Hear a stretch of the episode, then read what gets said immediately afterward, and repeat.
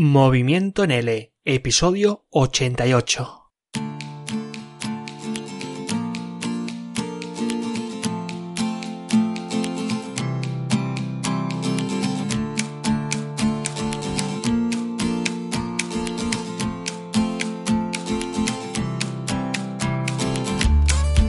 Bienvenido o bienvenida mi estimado o estimada profesor o profesora de L online aquí a Movimiento en L el podcast para profesores de español como lengua extranjera online. En estos momentos estoy grabando desde Barcelona con una intensa eh, lluvia, que no sé si va a aparecer por aquí el arca de Noé con los animales, pero te aviso con la antelación porque quizá como ruido de fondo, luego veré si esto aparece o no aparece cuando edite el podcast, eh, se escucha pues eh, lluvia, mucha, mucha lluvia. Así que no te preocupes que sé nadar perfectamente, pero espero que el podcast también al mismo tiempo eh, se pueda grabar con la calidad de audio que yo espero que se grabe. De todas formas, volviendo al, podcast, eh, sabes, no sé si te has dado cuenta de que si estás contando los episodios de Movimiento en L, verás que peligrosamente nos estamos acercando al episodio 100, un episodio que quiero que sea especial, ya que la invitada que hoy te voy a traer está muy relacionada con lo que estoy preparando en este episodio 100, que va a ser una sorpresa y que por lo tanto pues no te puedo explicar de qué va a tratar.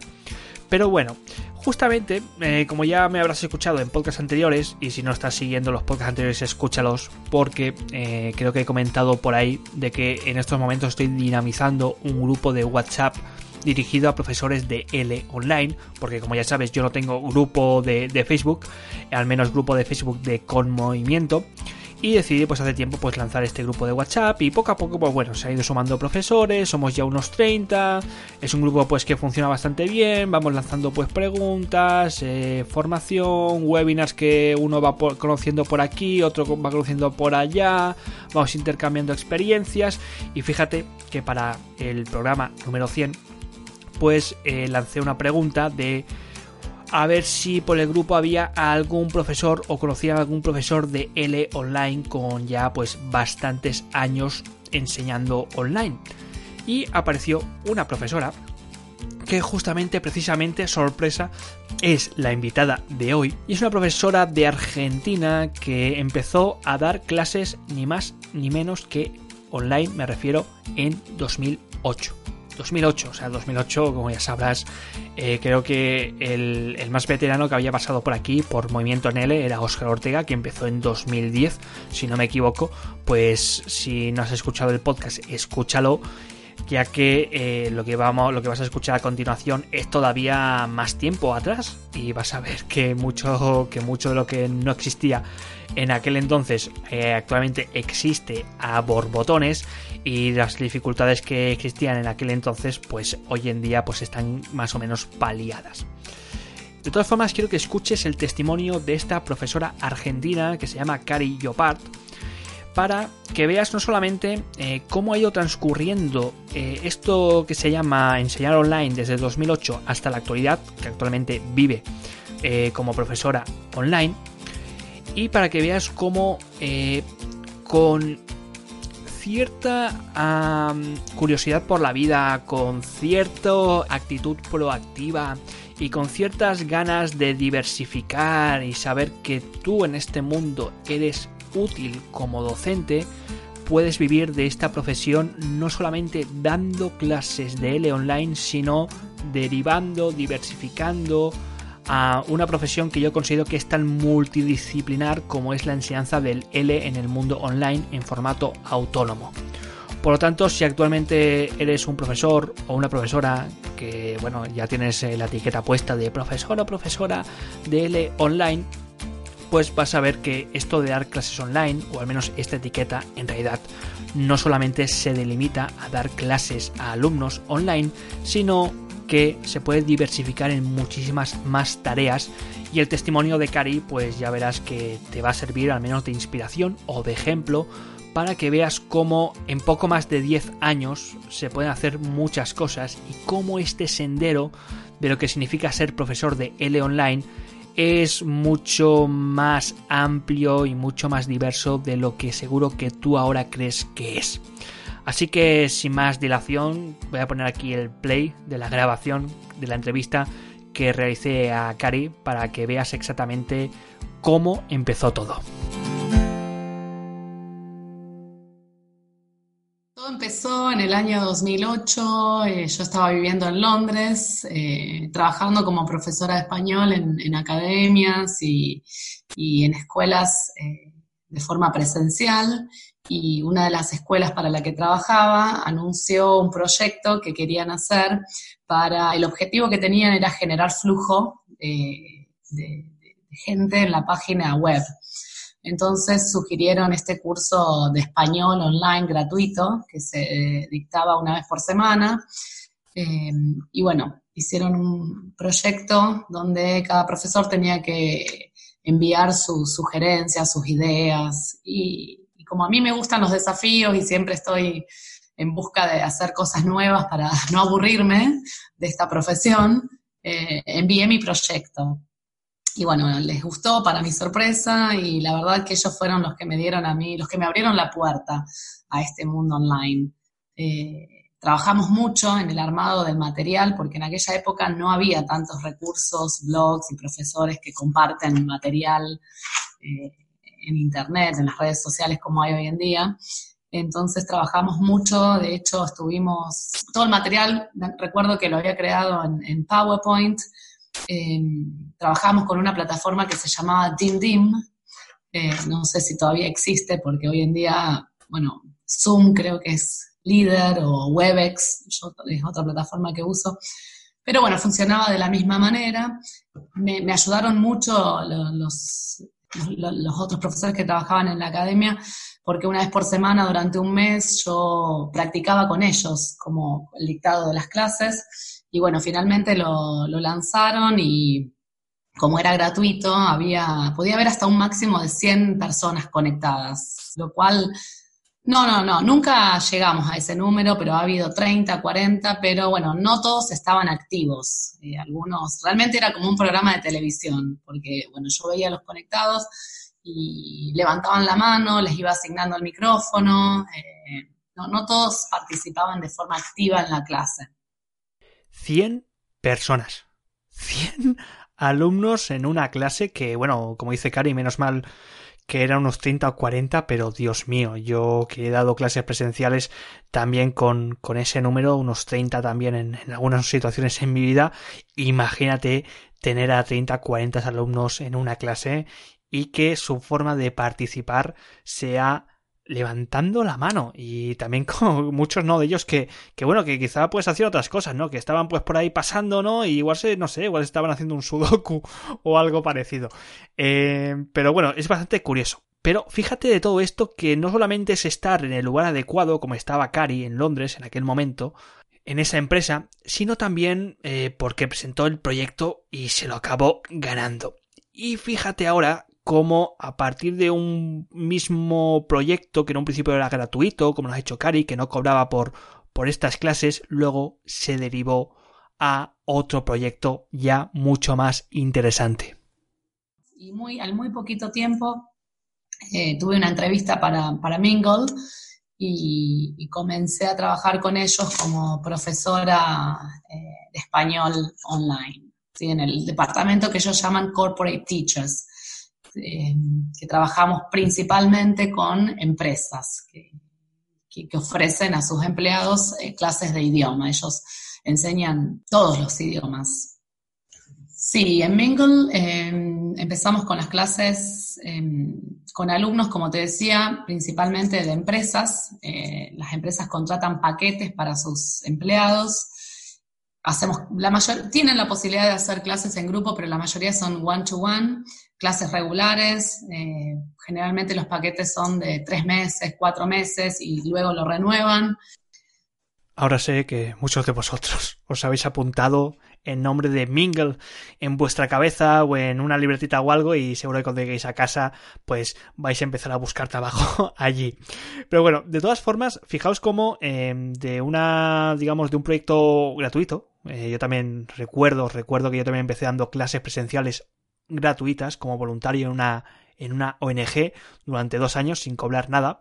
Fijaos cómo luego las cosas pues van encajando y van encajando de tal forma que luego pues ya te contrata una empresa.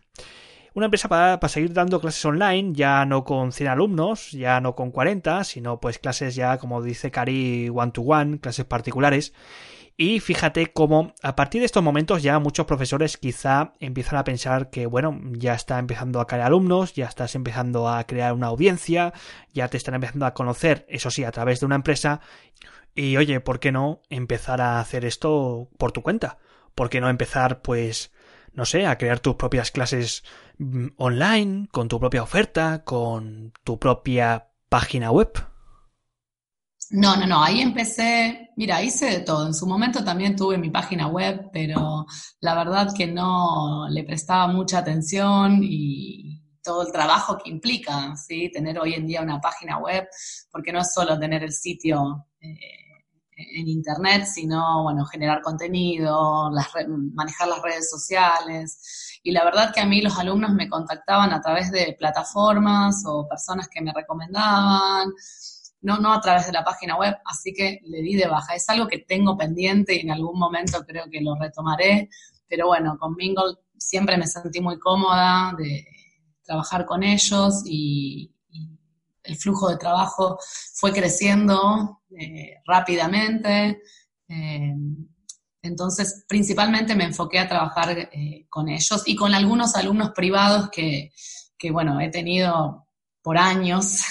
es increíble que uno trabaja con personas que vienen de distintos países durante cuatro o cinco años y, y, bueno, dejé el proyecto de la página web en, en stand-by por ahora.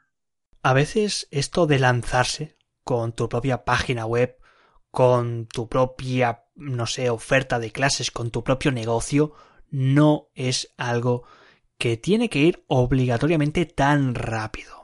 Es algo que, como ha dicho Cari, pues lo probó, no le funcionó y luego no tuvo ningún problema de decir, pues oye, mira, mi página web no está funcionando, la voy a cerrar, mm, sigo o continúo con esta compañía con la que estoy dando clases online, pero con la que estoy muy cómoda. Y poco a poco lo que voy consiguiendo, que igual son esos cuatro o cinco alumnos, pues sí que les voy dando alguna clase particular por mi cuenta, pero Claro, nada tiene que ver con lanzarte ya, comprometerte con, tus propias clases online, con tu propia oferta, con tu propio negocio, sino que muchas veces, pues poquito a poco, cuando no tienes prisa, la cosa sale mejor. Pero yo me pregunto a estas alturas si a lo largo de estos años Cari ha encontrado algún cambio significativo en esto de dar clases online en 2008 y en darlas actualmente. Hace unos años ya empezamos a trabajar con el campus de difusión, eh, que la verdad ofrece un banco de, recursos de calidad y, y variado. Eso facilita, creo, mucho el trabajo del profesor online porque, como te contaba antes, cuando yo empecé en el 2008, 2009, 2010, era armar todo el material, bueno, yo lo usaba en PowerPoint, eh, trabajaba mucho con, noticias, con, artículos que encontraba en Internet, bueno, escanear algún que otro libro, eh, pero la verdad que trabajar con el campus facilita mucho las cosas y, también nos da el, permiso de usar material de forma legal eh, y de calidad se ha simplificado muchísimo, muchísimo, porque cuando yo empecé no era solo el tiempo de clase, sino el tiempo de armado de material. Eh, yo soy muy eh, exigente con, el material, me gusta que esté estéticamente lindo, que sea atractivo, colorido, variado.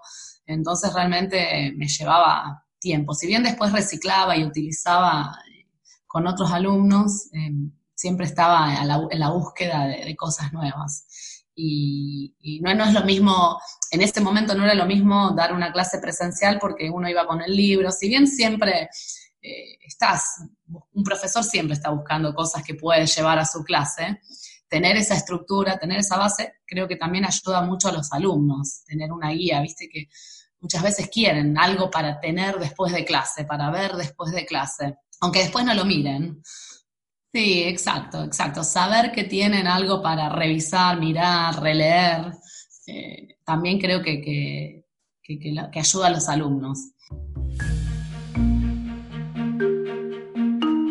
El dichoso material. Fíjate que de todas las cosas que yo creía que quizás sí que habían evolucionado más, el material esperaba que no iba a ser el punto diferencial, pero no es la primera ah, profesora ya con bastantes años de experiencia que me justifica y que me replica que esto de, enseñar online, el material ha sido el principal elemento que ha evolucionado favorablemente y que nos ha facilitado dar clases online. Pero a pesar de todas estas dificultades, fijaos como poco a poco se van abriendo puertas, el camino se va diversificando, encuentras más bifurcaciones y en muchas ocasiones se te aparecen diferentes papeles, diferentes roles, diferentes tareas y diferentes proyectos. Y ahora estos últimos años eh, se me abrió otra puerta, que es este trabajo de, soporte, de, back office. Lo hice con Mingle también.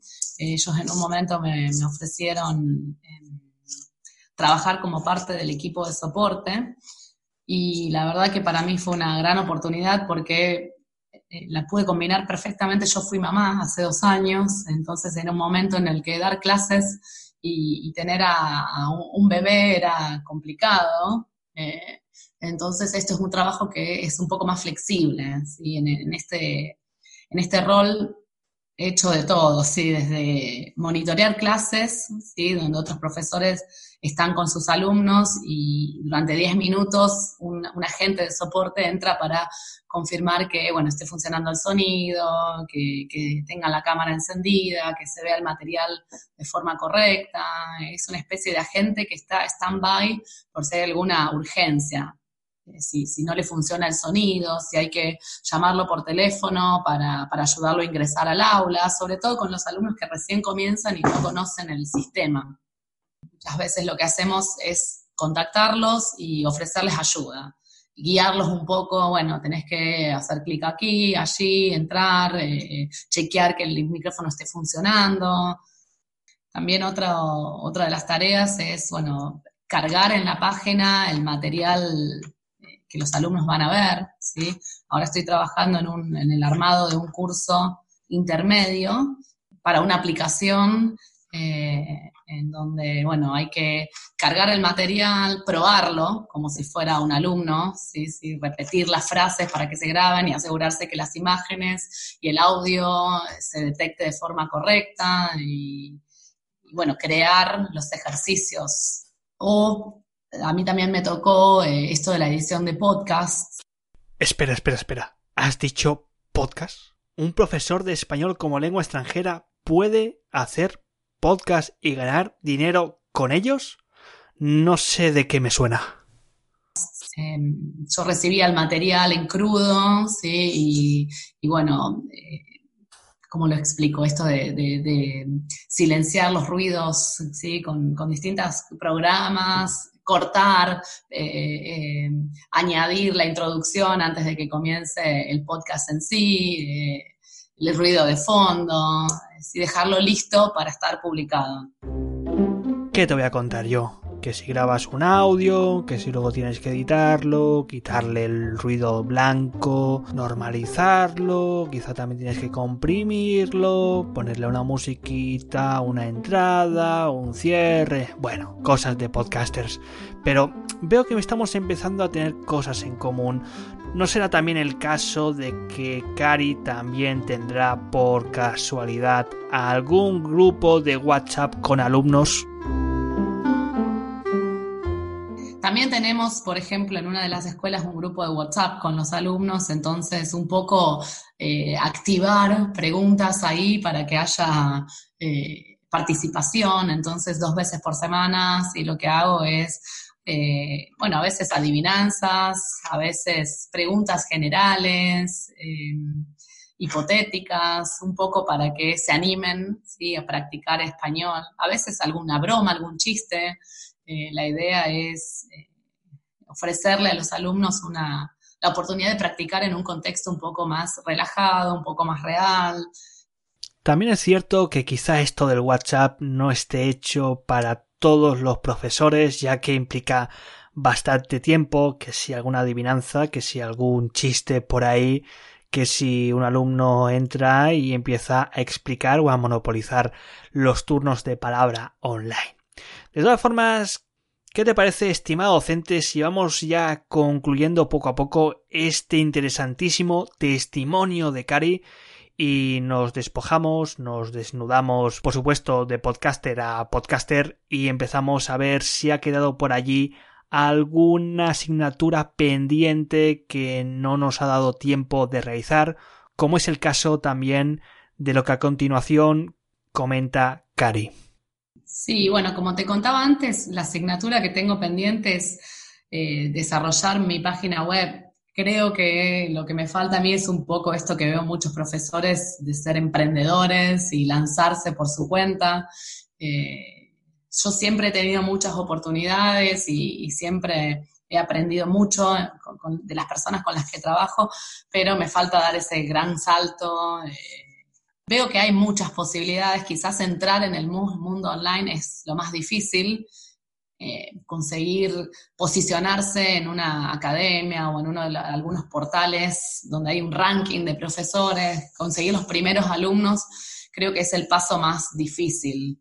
Y realmente cuando yo empecé no fue de un día para otro. Yo en el 2008, 2009 daba cinco clases por semana, algunas semanas tres. Bueno, de a poco se fueron incrementando, siete. Hoy me sucede que tengo que bloquear mis horarios para que no me reserven porque no doy abasto y bueno, tengo una bebé y, la casa y entonces es un camino que no se da de la noche a la mañana. Vuelvo a repetírtelo por si todavía no te has dado por aludido, pero poco a poco. No es algo que, como dice Cari, se dé de la noche a la mañana. Se empieza poquito a poco, se empieza incluso trabajando gratis y poco a poco, como si el destino fuese nuestro juez, pues nos va poniendo en nuestro lugar adecuado, nos va ofreciendo oportunidades y luego tenemos que ser nosotros los que decidamos qué oportunidad tomamos de la que se nos ofrece. Y ya para terminar, estimado docente, yo me despido aquí, pero no sin antes preguntar a Cari qué últimos consejos nos da para que nuestra historia como profesores de L online también tenga un final feliz? Bueno, empezar, por supuesto, primero, eh, hoy, hoy es todo mucho más fácil porque hay muchos grupos de Facebook y, bueno, así como eh, nos, nos contactamos nosotros, hoy en día uno tiene todos esos grupos donde puede consultar y, pedir recomendaciones y se postean cuáles son las escuelas más populares y, los mismos integrantes del grupo ofrecen su, su experiencia. Eh, ya sea en cuanto a el pago, la organización, eh, dónde buscar materiales, participar ¿sí? de esos grupos, estar en esos grupos, seguir. A mí estas uno de los últimos trabajos que yo he conseguido fue a través de uno de estos grupos de Facebook. Eh, vi un posteo y bueno, le mandé un mensaje privado y es increíble, algo que para mí Facebook era nunca lo hubiera relacionado con el ámbito profesional, hoy en día es la principal fuente y donde miro cuáles son las, posibilidades que existen. Entonces, bueno, eh, unirse a esos grupos de Facebook, seguir a profesores en Instagram, en las redes sociales, eh, para ver un poco qué es lo que hacen ellos y qué de lo que hacen, aprender, ¿sí? qué de lo que hacen ellos podría hacer yo. Y eh, suscribirse ¿sí? algunas plataformas poner la disponibilidad de horarios, aunque no tengamos, aunque no tengan reservas rápidamente, seguir eh, ofreciendo los servicios y, bueno, de a poco, ¿no? no desesperarse. No es algo que creo que de la noche, en meses, no creo que sea una profesión que en meses la puedes tomar como full time. Es algo que con el tiempo se va generando, porque también se tiene que generar cierta confianza. Entonces, eh, yo cuando arranqué estaba suscrita en Verbal Planet también, no sé si conoces esa página. Y bueno, hasta que empecé a tener recomendaciones de, alumnos que habían tomado clases conmigo, llevó un tiempo y creo que, eh, de hecho, ahora me ha contactado una persona porque otra alumna me recomendó. Eh, todo eso quizás son, es un tiempo